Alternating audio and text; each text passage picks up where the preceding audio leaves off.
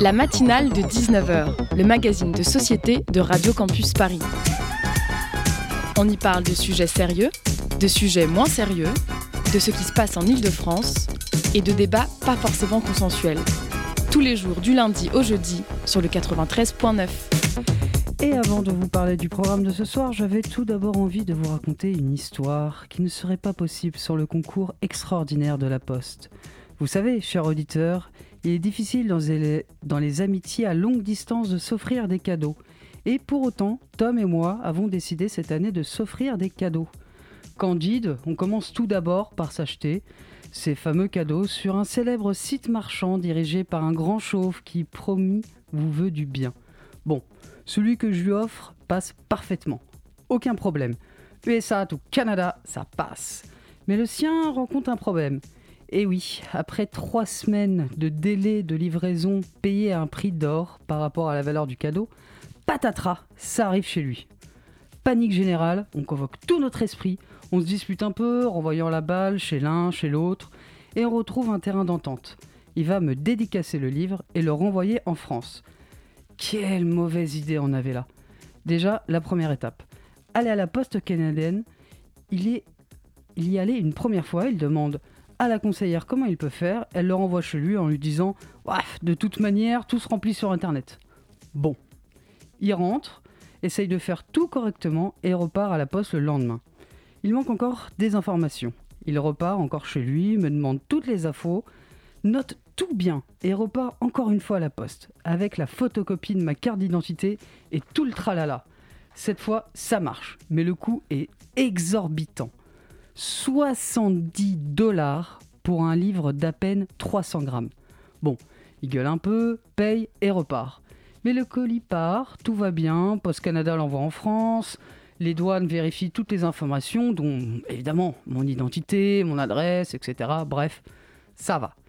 Le colis suit son petit bonhomme de chemin et arrive dans mon bureau de poste et est pris en charge par le livreur.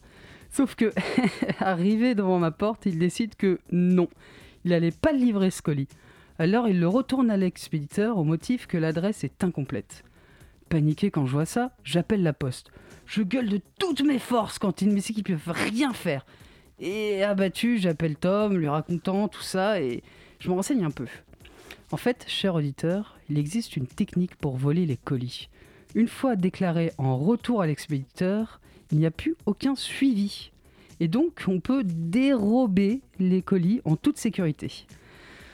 Alors à toi, cher livreur, qui ne m'a pas livré le colis et qui l'a sûrement volé, j'espère que t'aimes les livres de mécanique à 15 euros, car je vais tout faire pour te signaler. Ce vol sera ton dernier.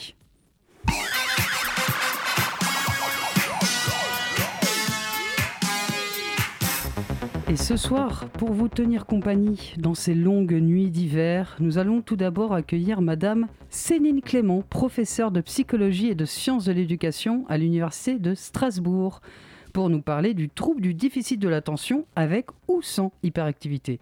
De ce qu'il est, comment les écoles et les universités peuvent s'adapter à cela, comment se faire aider après un diagnostic, enfin comment les parents peuvent être aidés face à ce trouble.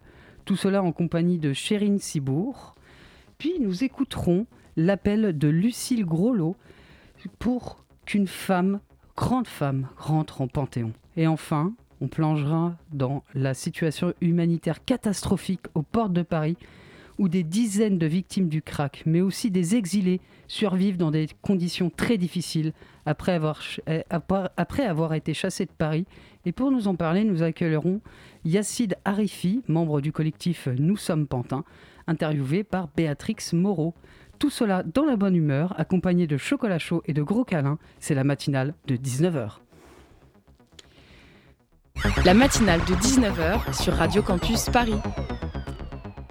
Et tout d'abord, pour commencer, il faut dire que le trouble du déficit de l'attention avec ou sans hyperactivité touche aujourd'hui entre 3,6 et 5% des élèves scolarisés en France. Ces enfants, souvent caricaturés en de simples agités ou tête en l'air, voire de mauvaise éducation, peuvent être de formidables moteurs pour leur classe si on les aide correctement. Aujourd'hui, pour nous en parler, nous accueillons Madame Céline Clément, professeure en psychologie et sciences de l'éducation à l'Université de Strasbourg. Bonjour, professeur Clément. Bonsoir. Bonsoir. Ravi d'être là ce soir pour euh, discuter du TDAH avec vous. Merci, nous sommes ravis aussi de vous accueillir.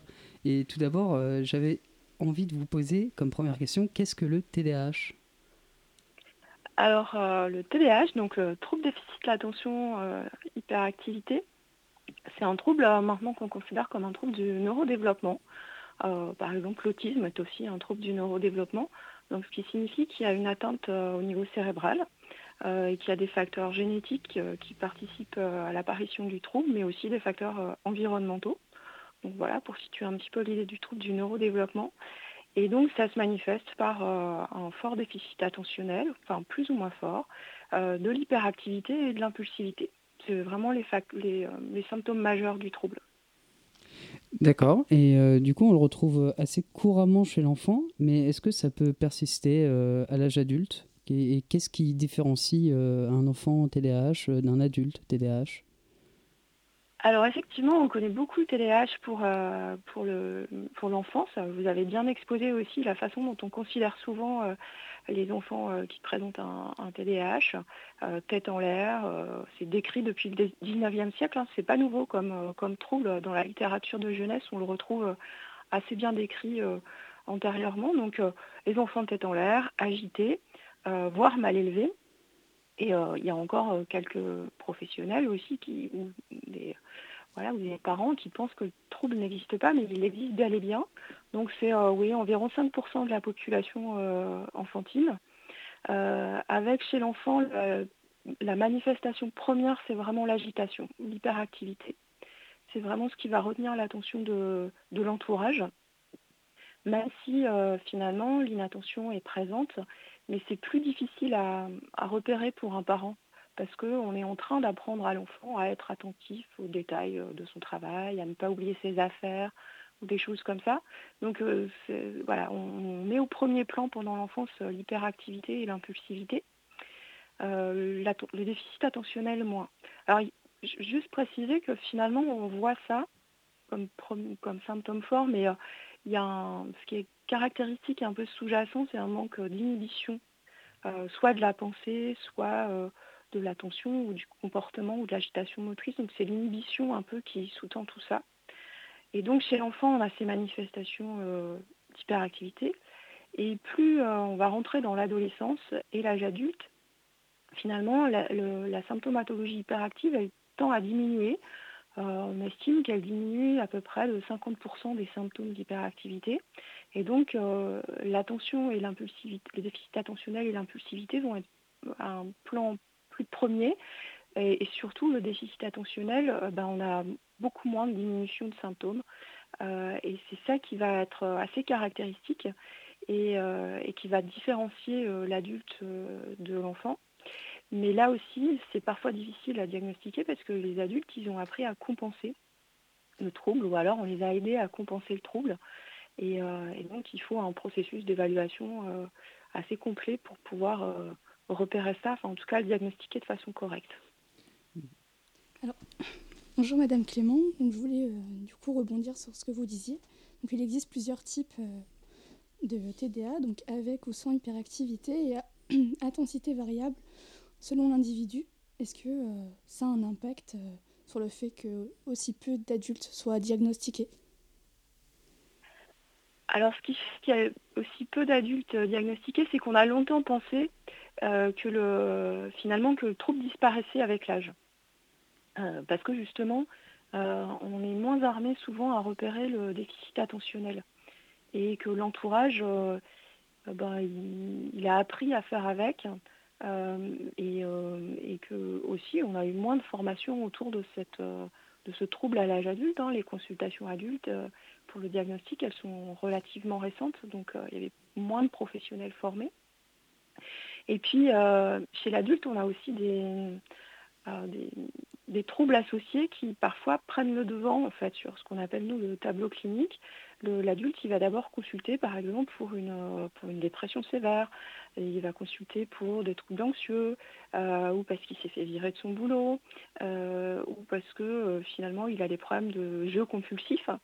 Et donc c'est un peu à nous d'aller chercher et de détricoter en fait pour trouver ça. Et, donc on a aussi peu d'études, par exemple en épidémiologie en France, vraiment sur les adultes, on a moins ça. Donc il y a eu du retard parce que la symptomatologie n'est pas la même et parce qu'il y a un manque de formation. Mais, mais, du coup, est-ce que c'est à cause de ces Compensation, vous avez parlé de compensation à l'âge adulte. Est-ce que c'est ça qui crée, euh, une, par exemple, une dépression ou des troubles anxieux ou, euh? Non, alors c'est un peu plus compliqué que ça. Euh, les compensations, quand c'est la personne qui, qui va compenser elle-même, souvent c'est parce qu'elle va, par exemple, faire beaucoup de listes, de post-it, faire des survérifications. Et euh, c'est un coût cognitif euh, extrêmement important. C'est-à-dire que ça fatigue, ça fatigue beaucoup. Euh, et puis ensuite, voilà, le trouble anxieux, il est présent depuis longtemps. Si vous connaissez des, personnes qui ont un, TDAH, dans l'enfance, si ce n'est pas diagnostiqué, mais même si c'est diagnostiqué, par exemple, ben, ce peut être des personnes qui sont un peu rejetées par les autres, c'est des difficultés scolaires, des parents qui se plaignent de cet enfant qui ne fait pas ce qu'on lui demande. Et donc il y a une forte anxiété qui émerge parce qu'il y a un manque de contrôle et des difficultés dans les relations sociales. Et euh, il peut y avoir des, voilà, des épisodes de vie euh, à l'âge adulte qui font que ça va, ça va réapparaître de façon plus amplifiée. En particulier parce que l'adulte, souvent, ils nous disent euh, qu'ils aimeraient faire mieux, quoi, qu'ils ont l'impression que au fond d'eux-mêmes, ils sont capables de faire mieux. Donc en fait, c'est pas tant les compensations qui vont euh, générer ces difficultés-là, c'est vraiment parce qu'elles sont, présentes intérieurement et que parfois, voilà, il y des, ça, coûte beaucoup de s'ajuster tout le temps.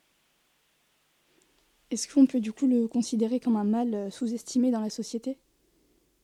Ah mais euh, clairement en fait, parce que si on est sur euh, je sais pas, une présence de 5% de la population enfantine. En France, c'est à peu près ça, hein, la prévalence. Il y a des pays où c'est beaucoup, beaucoup plus, mais en France, on est sur ça, même s'il y a une diminution de la symptomatologie hyperactive. On peut imaginer qu'on est quand même 3% euh, de la population adulte qui présente cette symptomatologie-là. Donc oui, c'est clairement sous-estimé, avec des effets qu'on ne mesure pas suffisamment. Par exemple, les conduites à risque à l'adolescence, euh, bah, la, surconsommation toxique, hein, l'alcool, le cannabis, pour faire tomber l'anxiété par exemple, ou parce qu'on n'arrive pas à dire non quand on nous propose le produit. Donc euh, oui, c'est sous-estimé, clairement. Et c'est pour ça qu'on essaie vraiment de sensibiliser autour de nous. Et euh, quand je fais mes cours auprès de mes étudiants, moi je fais des cours pour qu'ils soient sensibilisés à l'accueil des jeunes enfants en classe mais évidemment, statistiquement, euh, sur un groupe de 40 élèves, ben, euh, il est de fait pas très rare qu'un étudiant s'auto-déclare comme ayant un TDAH ou à la sortie du cours me dise Ah, mais en fait, c'est tout moi ça. Donc voilà, c'est aussi en présentant le, trouble et en le finalement le déstigmatisant, parce que c'est pas honteux d'avoir un TDAH qu'on va pouvoir euh, faire du diagnostic et ensuite ce que nous on appelle de la psychoéducation. Mais euh, justement, comment on peut, euh, une fois qu'un un étudiant sait qu'il est TDAH, comment on peut l'aider en tant que, professeur, en tant que proche ou même parfois en tant que parent? Alors, il y a plusieurs stratégies. Alors, déjà, je ne vais, pas l'évacuer parce que c'est un, point important et on nous pose souvent la question. Il peut y avoir une médication qui peut être proposée à l'âge adulte. Bah, on connaît le, le euh, donc ce qui est connu sous son nom de, médicament, euh, qui est la ritaline. Euh, il y a des adultes qui sont sous, médication ponctuelle, enfin temporairement pour un certain nombre d'entre eux. et c'est pas quelque chose à, mettre de côté parce que ça peut être vraiment aidant pour les TDAH très sévères.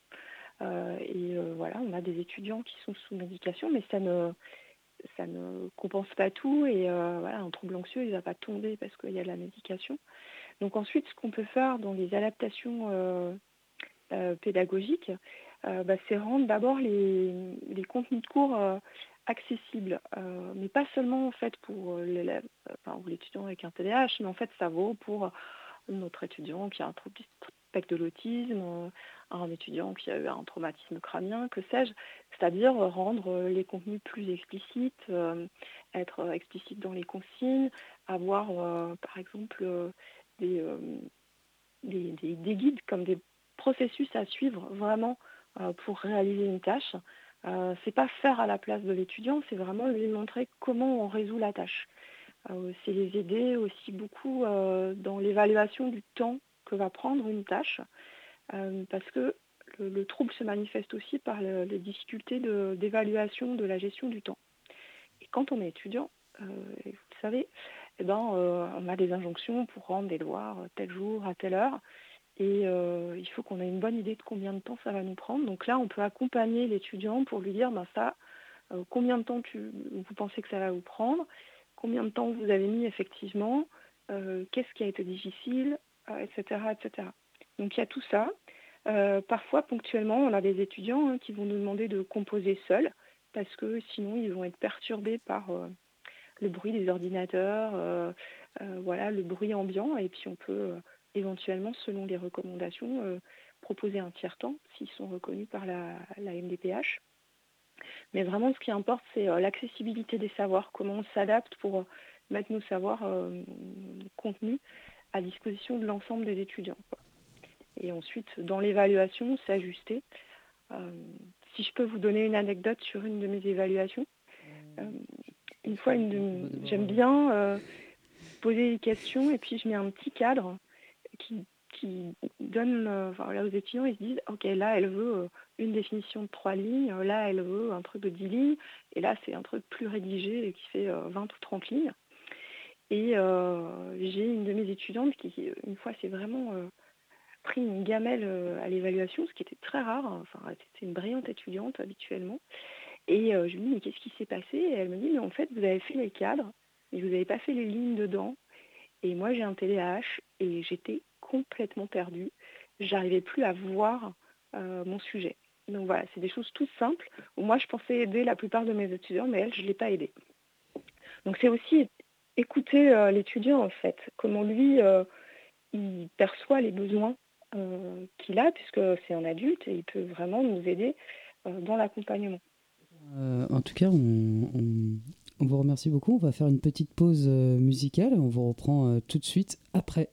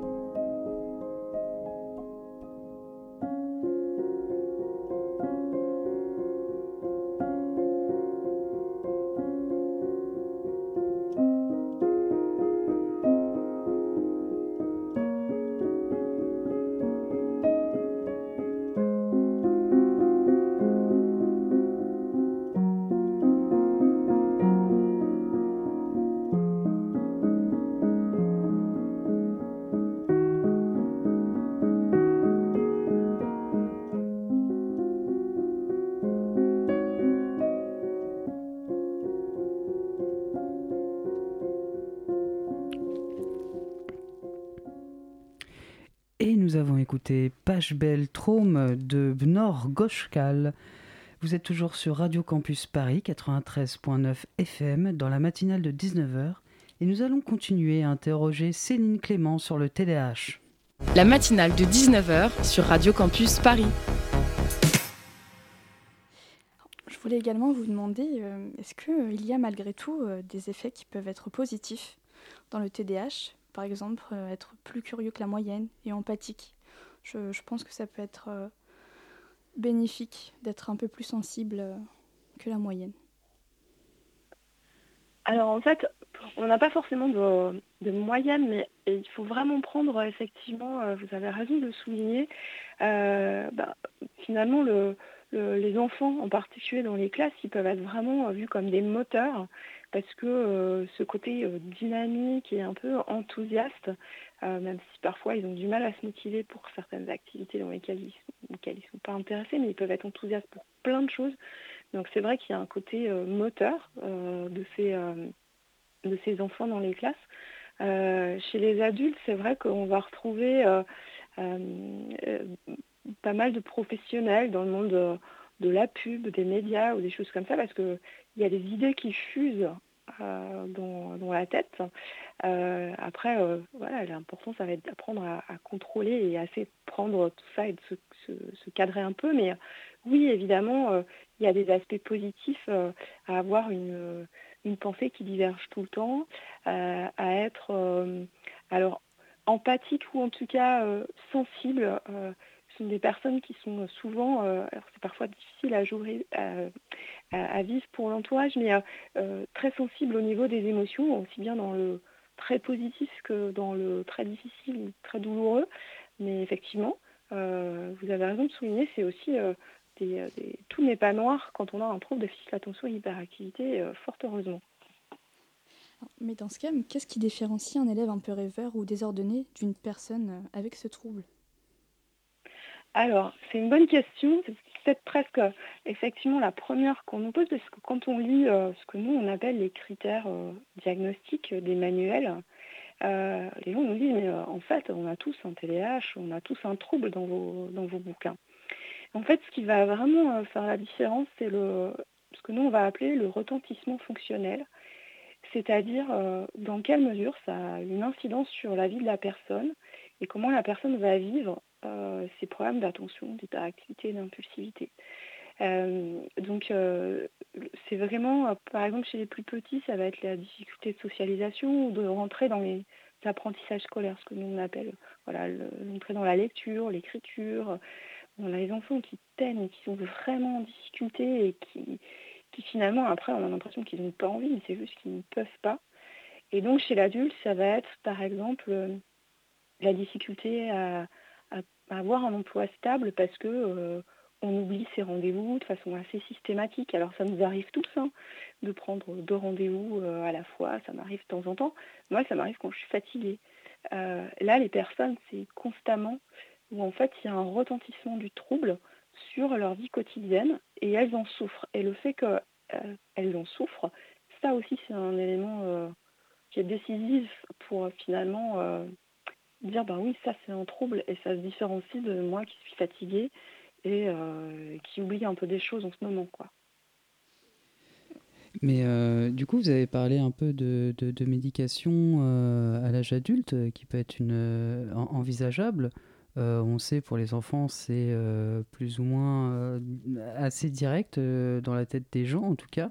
Euh, mais est-ce qu'il n'y a pas d'autres moyens, avant d'en arriver à la médication, d'essayer de, réduire un peu euh, la TDAH Alors, en fait, on a des recommandations internationales qui peuvent être, euh, qui sont pas forcément toujours très bien suivies. La première intention, ça devrait être ce que j'ai appelé la psychoéducation, savoir ce qu'est le trouble et les, interventions majeures pour pour réduire euh, ces incidences, hein, comme les aménagements pédagogiques, par exemple chez l'enfant ou l'ado, euh, ou euh, voilà, l'entraînement aux compétences sociales, par exemple pour certains. Donc ça, c'est ou l'accompagnement des familles, des parents.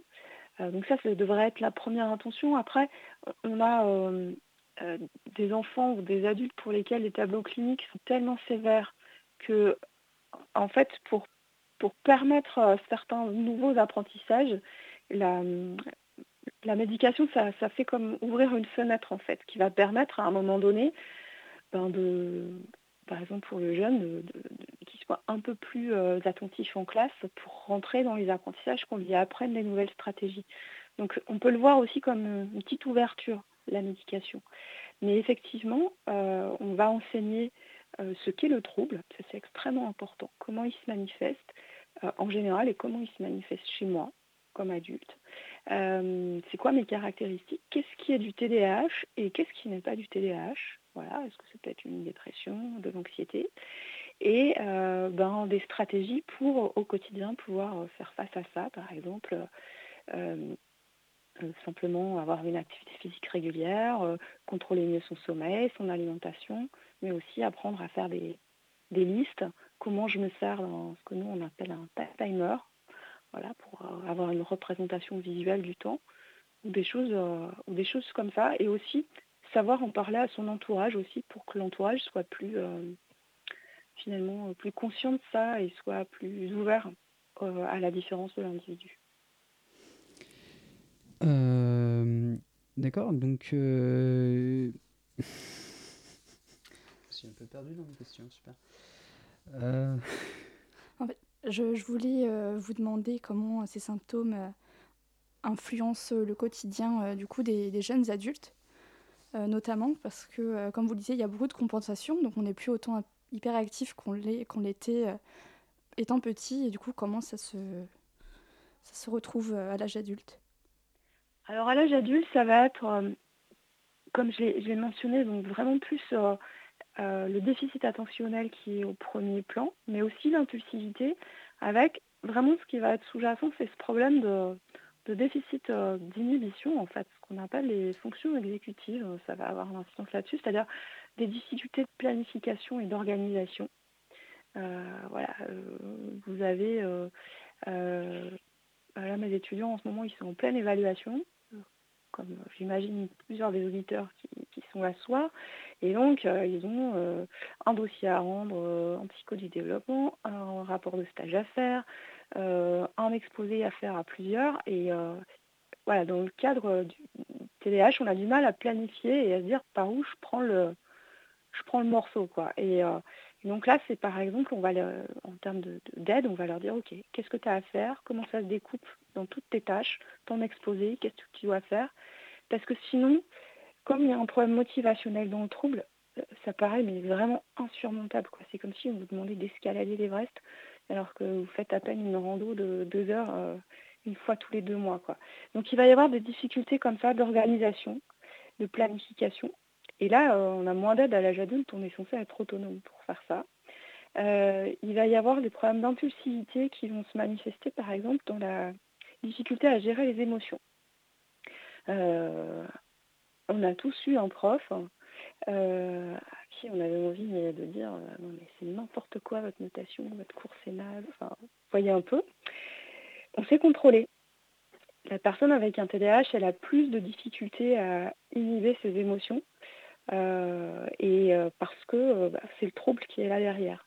Donc ça peut se manifester de cette façon-là, avec aussi la conduite automobile qui est impulsive. voilà, on a du mal à, se contrôler et à se poser à s'arrêter pour prendre la bonne décision. Après, certains adultes vont me dire j'arrive pas à garder un conjoint ou une conjointe quoi. Parce qu'ils sont tout le temps en retard, ils sont tout le temps distraits, ils font 40 000 autres trucs et pour l'entourage c'est difficile. Et ça, ils nous le disent aussi souvent. Et euh, enfin, s'il y a certains euh, auditeurs ou euh, auditrices qui nous entendent et qui pensent potentiellement l'avoir, comment on se fait diagnostiquer en fait? Comment on se fait aider? Alors, comment on se fait diagnostiquer? Alors, c'est un, un médecin, voilà, moi je suis psychologue, je ne peux pas diagnostiquer le TDAH, je peux contribuer au diagnostic parce que c'est souvent des c'est normalement systématiquement des, équipes pluridisciplinaires, hein, par exemple un psychologue ou un neuropsychologue en, ville, euh, mais ça va être euh, euh, des, des psychiatres en règle générale, qui font les diagnostics de TDAH accompagnés d'autres professionnels, soit en milieu hospitalier, soit en ville. il y a des consultations en milieu hospitalier qui s'ouvrent de plus en plus. Voilà, qui peuvent aider au diagnostic. Et à partir de là, selon le professionnel qui aura fait le diagnostic, ben, vous allez avoir des propositions qui pourront vous être faites par exemple de, de groupes, euh, de groupes d'entraide en fait, ou de groupes de, de, soutien, où on va euh, avoir des, petits ateliers, on va nous apprendre des choses et puis on va euh, mettre en place 15 jours après 15 jours des stratégies nouvelles à mettre en place au domicile et dont on va essayer de voir quels bénéfices on peut en tirer. donc voilà, c'est un processus qui est relativement long en fait, euh, parce que maintenant il y a du monde qui attend pour les consultations. Donc ce que vous pouvez faire, euh, parce que bah, euh, on ne l'a pas dit, mais les personnes avec un TDAH, elles n'ont pas un QI inférieur à la moyenne, hein, même qui ont des QI supérieurs à la moyenne, évidemment. Donc ça veut dire que ben, si vous suspectez que vous avez un TDAH, en attendant la consultation, vous pouvez vous référer à des, à des outils qui sont voilà, des ouvrages euh, on, les appelle les self-help. Donc c'est des ouvrages qui vont vous aider vous-même euh, à trouver peut-être des clés pour vous aider à fonctionner. Donc ça, ne se substitue pas au diagnostic, hein, euh, mais ça peut aider à trouver des, pistes sur comment on fonctionne et comprendre comment on fonctionne. Ben merci beaucoup. Enfin, pour finir, laissez-moi vous donner un peu d'aspiration. Chérine et moi-même, qui avons mené cette interview, nous sommes diagnostiqués TDAH. Et bon, bah, mine de rien, on y arrive super bien. Merci beaucoup.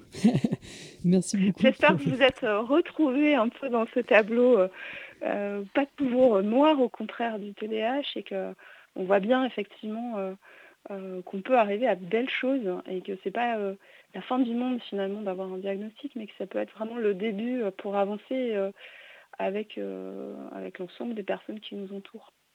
Effectivement. Merci beaucoup, professeur euh, Clément. À bientôt sur Radio Campus Paris 93.9 FM. La matinale de 19h. Et tout de suite, Lucille, pour notre prochaine chronique, nous présente le portrait d'une personnalité qu'elle souhaite voir entrer au Panthéon. Et oui, quand nous pensons à la France, à sa grandeur, à ses valeurs, liberté, égalité, fraternité, nous pensons aussi à Simone de Beauvoir. Sa panthéonisation est non seulement logique, mais aussi nécessaire pour les Français qui ont besoin de figures contemporaines auxquelles ils peuvent se reconnaître, s'appuyer, s'inspirer et par lesquelles ils peuvent aussi oser s'émanciper. Philosophe, romancière, mémorialiste et essayiste française, Simone de Beauvoir incarne la liberté d'expression, le combat pour l'égalité entre les hommes et les femmes et par conséquent la sororité. Cette femme, née à Paris dans une famille bourgeoise, étonne dès son enfance les adultes par sa conscience d'être avant tout un être autonome. À l'âge de 7 ans, une passante la félicite pour ses jolis mollets, mais elle s'indigne Je ne suis pas un corps, je suis moi. Lorsqu'elle devient étudiante à la Sorbonne, elle s'inscrit dans huit licences. Elle s'intéresse à tout et fait de ses connaissances une force. Elle souhaite passer l'agrégation, mais elle ne peut pas accéder aux classes préparatoires car elles sont interdites aux femmes à cette époque. Elle côtoie alors les normaliens qui étudient dans ses préparations et fait la rencontre de sa vie, Jean-Paul Sartre. Tous deux forment le couple libre des âmes libres. Un peu plus tard, elle crée avec lui la revue Les temps modernes qui vise à influencer les choix politiques et idéologiques accompagnés des grands philosophes de Saint-Germain-des-Prés comme Raymond Aron, Michel Léris, Maurice Merleau-Ponty ou encore Boris Vian. Elle multiplie les romans et les essais et s'impose comme une écrivaine majeure de l'époque, obtenant en 1954 le prix Goncourt pour son livre Les Mandarins. Ses œuvres sont alors parmi les plus lues au monde. Elle incarne la mode existentialiste, la liberté d'expression, la liberté sexuelle, bisexuelle et la liberté d'être soi. Elle est devenue aussi l'égérie de l'égalité entre les hommes et les femmes, du féminisme, avec son livre emblématique le deuxième sexe, traduit en 121 langues et vendu à des millions d'exemplaires encore aujourd'hui. Elle ouvre la cage de la prison dans laquelle les femmes sont enfermées depuis des millénaires, déclare la philosophe Elisabeth Badinter. Militante pour l'avortement, pour l'émancipation professionnelle et économique des femmes, elle déconstruit les tabous sur la maternité, l'image de la ménagère, et libère la parole sur la physiologie du corps féminin. Elle devient pour les générations suivantes une pionnière du mouvement féministe et son livre devient une référence. On ne naît pas femme, on le devient, écrit-elle, donnant ainsi le départ d'un mouvement de conquête donné aux autres femmes l'envie de conquérir l'égalité et la liberté.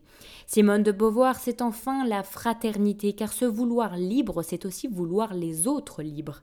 Dès le début de la guerre d'Algérie, elle prend parti pour l'indépendance et associée à Gisèle Halimi, son influence permet d'obtenir la reconnaissance des tortures infligées aux femmes lors de la guerre d'Algérie.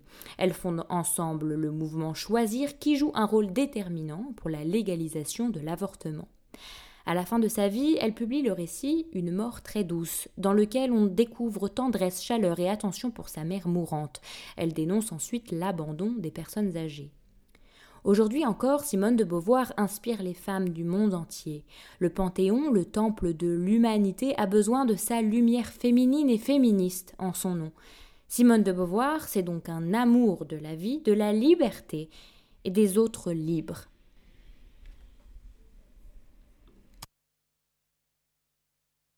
Eh ben, merci beaucoup, Lucille. On espère que ta demande sera écoutée. Et on va passer au Zoom. Le Zoom, dans la matinale de 19h.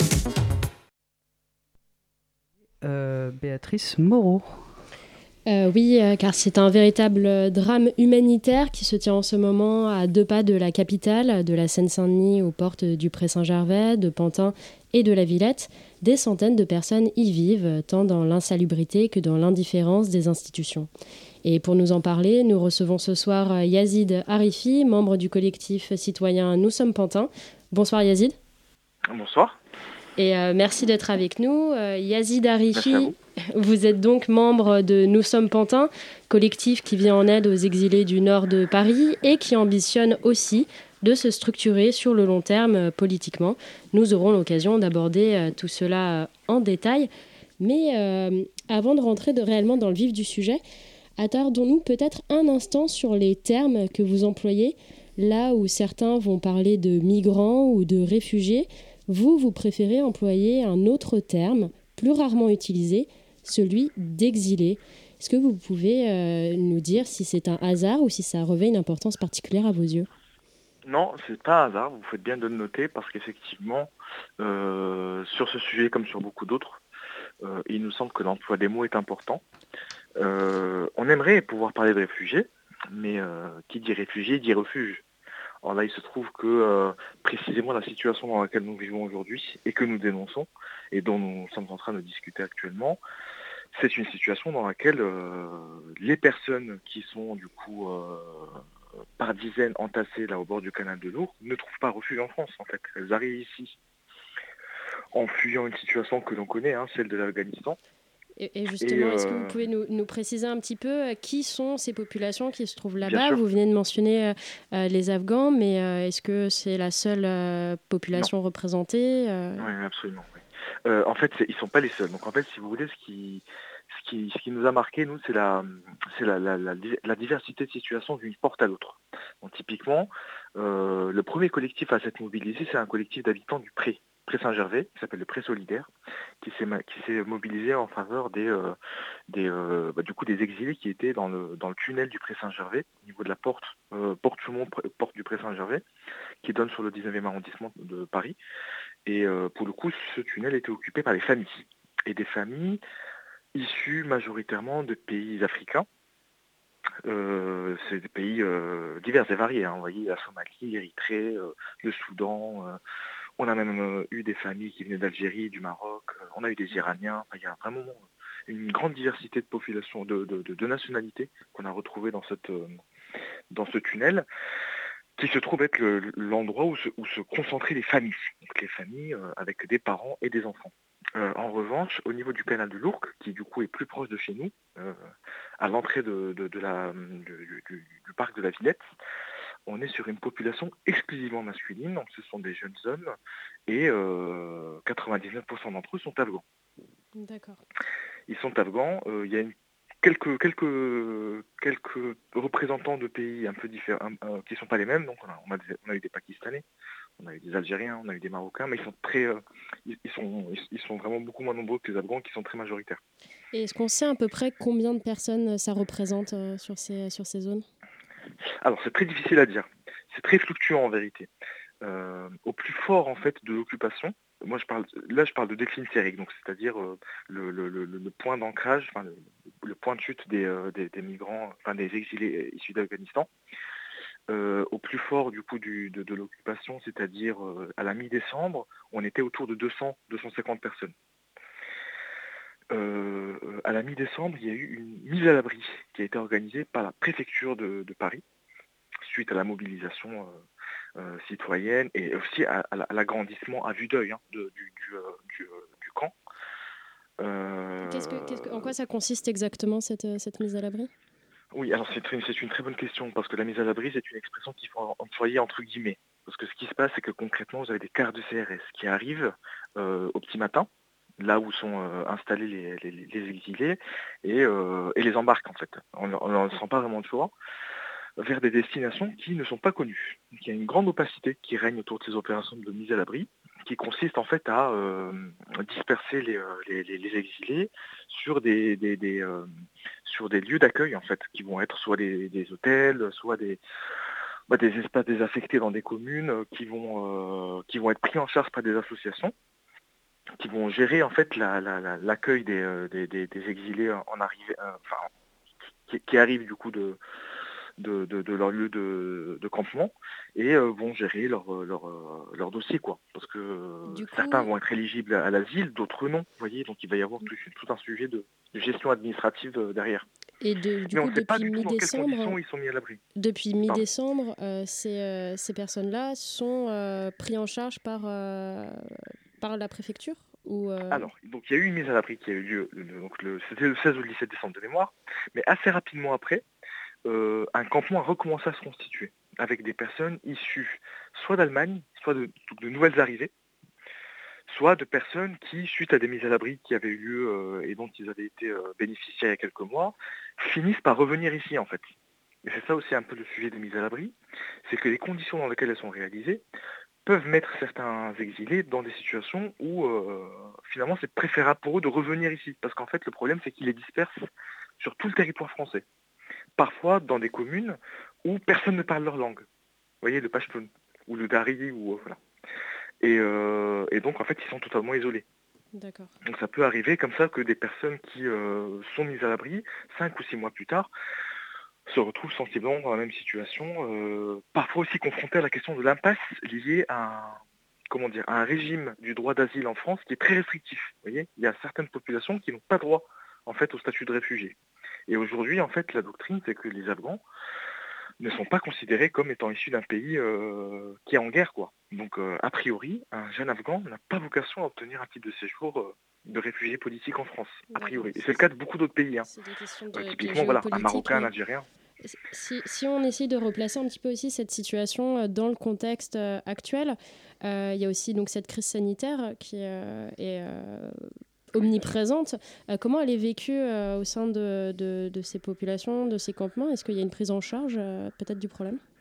Bah pour tout vous dire, en fait, la question, enfin, le, problème auquel sont confrontées ces personnes, au-delà d'être un problème du coup administratif et de, mise à l'abri au sens vraiment physique du terme, parce qu'il fait froid, il y, a un sujet sanitaire qui est majeur. Et c'est même pas que le Covid. Vous voyez, si ça se limitait au Covid, à la limite, pour eux, ça, ça serait un moindre mal. Mais le problème, c'est que vous êtes sur des campements, lorsqu'ils commencent à être trop fournis, où vont commencer à, régner euh, des maladies comme la gale, euh, voyez. Et effectivement, euh, un des enjeux sur lesquels on insiste énormément, nous, auprès des autorités, c'est cette question de, bah, typiquement, avoir accès à des sanitaires, avoir accès à des endroits où se laver, avoir accès à des choses de base, sans même aller jusqu'à la mise à l'abri, qu'on ne peut de toute façon pas demander à la mairie, parce que la mairie, alors d'une part, n'en a pas le pouvoir et n'en a pas spécialement l'envie, euh, mais, euh, mais oui, complètement. En fait, il y, a un sujet sanitaire grave, mais qui dépasse très très largement en fait la question du, Covid, hein, qui, pour être tout à fait honnête, est le cadet des soucis des, euh, des exilés qui sont au bord du canal aujourd'hui. Là, en ce moment même, on est en train de se parler. Ils sont à peu près 80 hein, au bord du canal de Lourdes-Capentin. Il fait une température qui ne doit pas être très loin du zéro. Et voilà, ils sont entassés dans des tentes parfois à 4-5, ils allument des feux avec ce qu'ils trouvent autour d'eux, potentiellement du matériel toxique. Ils sont entourés de rats, vous voyez, il n'y a pas d'endroit où faire, où faire ses besoins, donc en fait, effectivement, on est dans, une situation qui large, en termes sanitaires assez grave. Pour un pays comme la France, c'est ça, c'est sur ça que j'aimerais qu'on insiste aussi. C'est que on parle quand même d'un campement dans lequel règnent des conditions de vie qui sont médiévales, euh, la même où euh, voilà, on est aux portes d'une des, villes les plus riches du monde en fait. Euh, et voilà, on est quand même très frappé par le manque de réactivité et, et, de, et de promptitude dans la réaction de la part du coup des préfectures, mais en vérité derrière les préfectures c'est le gouvernement, puisque les préfets répondent directement et je vais aux directives de leur ministre. Excusez-moi, je vais vous devoir vous couper parce qu'on va faire une petite pause musicale.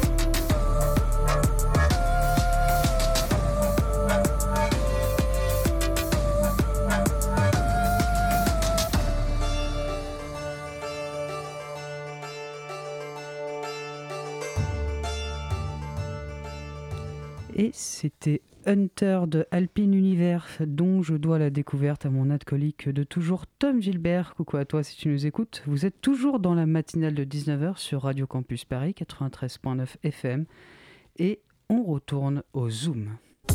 Le Zoom, dans la matinale de 19h. Oui, et donc euh, nous sommes toujours avec euh, Yazid Arifi du collectif euh, Nous sommes Pantins. Euh, avant de nous quitter euh, sur cette petite pause musicale, euh, nous abordions la question du contexte sanitaire qui est absolument déplorable. on a abordé donc, les questions des maladies.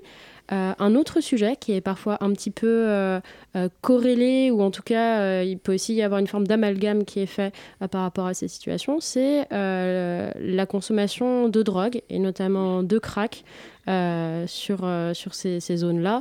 Euh, comment comment est-ce que vous, vous voyez l'impact de cette drogue et est-ce que ce serait faux de penser que finalement ça touche cette population? Alors, du coup, effectivement, ça permet de faire un petit... ça, revient à ce que je vous disais tout à l'heure sur les spécificités des populations qu'on va rencontrer à chaque porte. donc, je vous disais, la porte du Pré-Saint-Gervais, porte Chaumont, ce sont plutôt des populations familiales. Ici, là, au bord du canal de l'Ourcq, à Pantin, on est plutôt sur une population de jeunes Afghans euh, âgés de 20 à 30 ans. Euh, et, pour le coup, en fait, on parle de populations qui ne sont a priori, hein, en tout cas moi de ce que j'ai pu voir depuis maintenant plusieurs mois, absolument pas concernées par les problèmes de la drogue.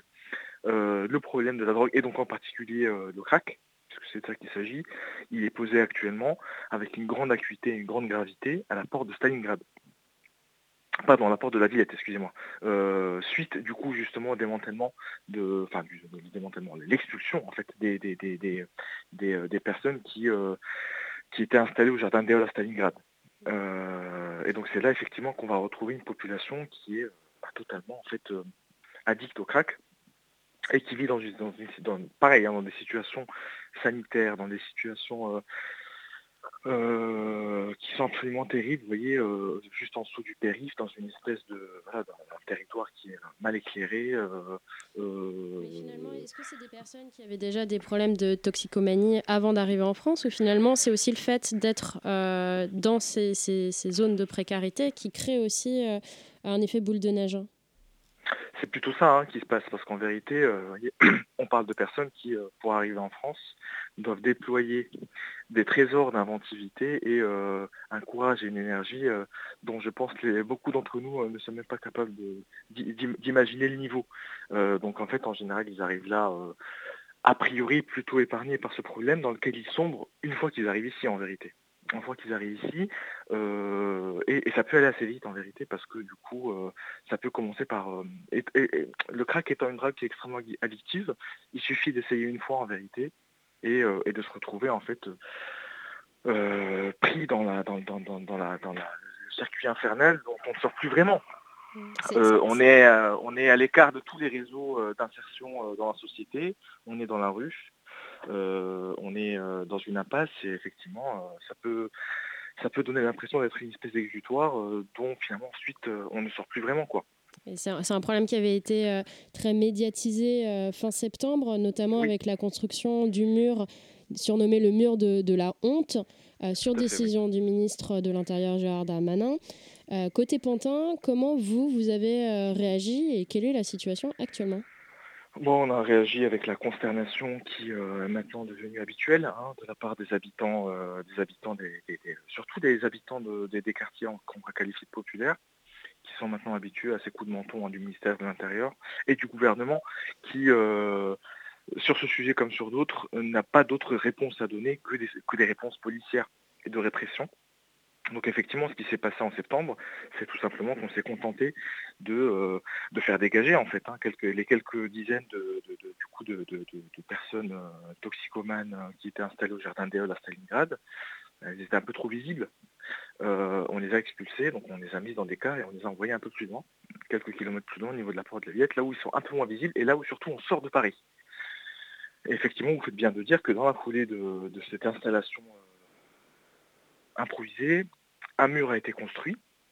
Il faut insister sur le fait qu'il a été construit sans même que les mairies d'Aubervilliers et de Pantin ne soient prévenues. Elles ont été prévenues une fois que le mur avait, été, euh, avait, été, construit par la, par la préfecture. Et effectivement, ce mur fonctionne vraiment comme un symbole, quoi. C'est-à-dire que euh, euh, toutes les personnes qui sont indésirables dans Paris, en particulier lorsqu'elles sont migrantes, et là en particulier lorsqu'elles sont droguées, on les fait sortir de Paris et, euh, on ferme les portes. Vous voyez c'est euh, intéressant. Bon, bah, c'est terrible. Hein. vous, parlez donc de, réponses exclusivement euh, policières et donc je suppose que vous excluez donc des réponses politiques. Et pourtant, vous, donc j'ai consulté votre, votre page web, vous proposez, je cite, de construire une alternative réaliste, donc à l'époque aux élections municipales de 2020 avec pour ambition de permettre à chaque pantinois, pantinoise d'agir pour la vie politique locale. Est-ce que vous pouvez nous en dire plus? Effectivement, alors je, vais, je vais apporter une précision parce qu'effectivement, donc l'impulsion initiale de la démarche de soutien euh, aux exilés euh, qui sont sur Pantin a été lancée par Mission Pantin, qui effectivement est un collectif qui s'est constitué euh, dans le cadre des élections municipales, mais dans la foulée en fait de la création de ce collectif de manière un petit peu donc je parle du collectif de soutien aux exilés, dans la foulée en fait de la de, l'initiation disons de cette démarche de soutien, a été créé un autre collectif qui est informel pour le coup, qui s'appelle Pantin Solidaire, parce qu'on n'a pas voulu que euh, les discussions avec les collectivités et notamment avec la mairie de Pantin soient euh, rendues difficiles du fait que euh, ils avaient à échanger avec, un, avec de fait un, un collectif qui était dans l'opposition. Parce que faites bien de dire que nous avons participé aux élections municipales en 2020 mhm. et qu'à ce titre, nous avons remporté un siège. Donc en fait, évidemment, c'est un combat que l'on mène euh, ardemment dans Nous sommes Pantins, mais il nous a semblé plus euh, pertinent, surtout pour pouvoir attirer euh, bah, la population pas forcément politisée, de construire un collectif qui est pour le coup informel et qui se revendique comme un politique. Mais Nous sommes Pantins, effectivement, avait vocation à l'époque déjà de sa création à représenter une alternative justement à, euh, à, ce qui à ce qui se à, l'offre politique qui aujourd'hui s'impose aux habitants euh, de Pantin et, des autres communes, euh, non seulement de l'Île-de-France mais du pays tout entier. une perspective infinie d'austérité budgétaire, de réduction des coûts, euh, de, réduction des investissements dans, le service public et en fait une forme de, voyez, de disparition de toute perspective d'amélioration du, du, vivre ensemble. On a voulu en fait construire quelque chose qui part d'en bas mmh. et qui redonne un petit peu, même si c'est maintenant une expression qui est très qui est très dévoyée, redonner vraiment la parole aux, habitants pour construire un programme ensemble et essayer de prendre cette mairie entre personnes qui ne sont pas initié à la pratique de la politique. Quoi. Donc, euh, on a vraiment insisté sur ça. On n'a pas voulu euh, s'associer des étiquettes politiques ou avoir des professionnels de l'élection avec nous j'entends bien. Euh, effectivement, vous avez eu donc euh, un élu au conseil municipal, 5,62% euh, en termes de résultats. Mais finalement, c'est pas vraiment ça qui, m'intéresse et qui a titillé mon attention. c'est plutôt le taux d'abstention, c'est-à-dire que 65% de taux d'abstention à Pantin. Est-ce que finalement, c'est pas ça le vrai sujet? Ah bah complètement, bien sûr, évidemment, c'est tout à fait ça, et je pense que les taux d'abstention records qu'on a connus, alors qui sont aussi un petit peu liés au contexte sanitaire, il ne faut pas non plus euh, le négliger, mais qui sont de toute façon structurellement élevés en France, à part euh, la présidentielle qui continue à attirer un petit peu de monde. Euh, je veux dire que structurellement, en fait, il y a un désamour total des, Français pour la pratique de la politique sous la forme électorale.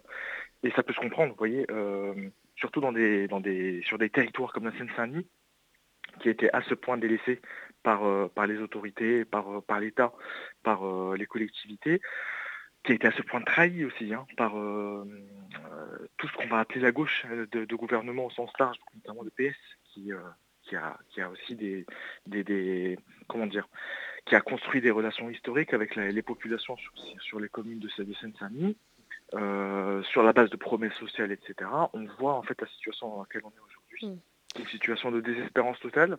Et, et, effectivement, les gens ne s'y retrouvent pas. Donc c'est pas étonnant que euh, c'est pas étonnant que les gens n'aillent pas voter.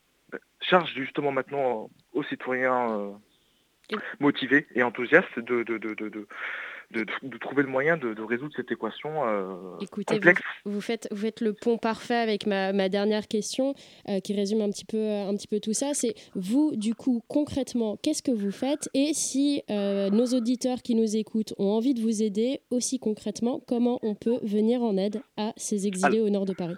De manière très eh ben, concrète, comment on vous aide, comment vous aidez? Bah, très bien, euh, c'est très très simple en fait euh, pour nous venir en aide. en fait on a créé des outils tout simples. On a une page Facebook qui s'appelle Pantin Solidaire qu'on a créée il y a quelques semaines pour rassembler un petit peu les, euh, forces vives et les motiver. Dessus il y a toutes les informations possibles et imaginables. il y a, en fait on a, créé des outils très très rudimentaires hein, pour, en vérité pour s'organiser. Il y a un groupe WhatsApp pour organiser des repas. Il y a un groupe WhatsApp qui organise la collecte de vêtements. Et surtout, en fait, on a besoin de sous parce qu'il faut acheter des tentes, il faut acheter des bâches, il faut acheter euh, des vêtements euh, lorsqu'on ne trouve pas ce qu'il faut. Et donc, on a créé un lien, une cagnotte sur Hello grâce à Nous sommes Pantin, qui est structuré en association. Et donc, euh, tout ça, en fait, est, accessible très facilement sur notre page Facebook. On n'a pas encore de site internet, mais on a une page Facebook qui, qui permet de rassembler à la fois les soutiens humains et les soutiens financiers. Donc c'est un moyen très simple et très accessible de, de venir en aide aux, exilés qui, euh, qui, sont actuellement à la porte de Pantin. Très bien. Vous nous rappelez le nom C'est donc pas Nous sommes Pantin, c'est Pantin Solidaire. ça, c'est vraiment euh, pour, euh, le collectif qui s'est créé exclusivement pour venir en, soutien aux, exilés. Eh ben, merci beaucoup Yazid Arifi et merci beaucoup Béatrice Moreau pour cet éclaircissement sur la situation. Et chers auditeurs, il est déjà l'heure de se quitter. C'était une bien belle matinale en compagnie de Chérine Zidour pour cette magnifique interview sur le TDAH, de Béatrice Moreau sur le cri d'alarme aux portes de Paris et de Lucille Groslot pour cette chronique. Tout cela n'aurait pas été possible sans Geoffrey Louis à la Réal, mais aussi à Hugo Leroy à la coordination. C'était Clara Rivoisi au micro de Radio Campus Paris 93.9 et je vous souhaite plein d'amour et de câlins en ces temps froids et à la revoyure.